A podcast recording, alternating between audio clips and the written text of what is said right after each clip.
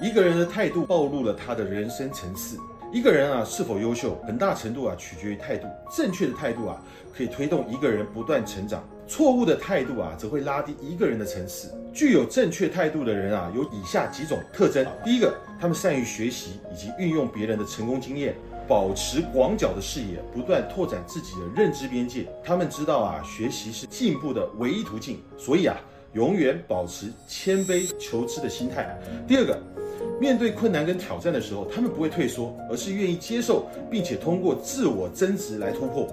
他们相信啊，困难能让人成长，只有经历考验啊，才能够获得提升。第三个，他们会全力以赴去完成工作，依据实际的情况不断完善方案，而不是敷衍塞责。他们重视行动多于语言，用实际的表现啊来证明自己。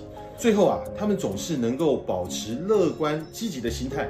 化坏事为好事，化负能量为正能量，方法总是比困难多。他们总是啊，擅长主动出击，找对策，而不是站在原地啊，被动抱怨。祸福相依，危机危机，危险也伴随着机会，端看你怎么想。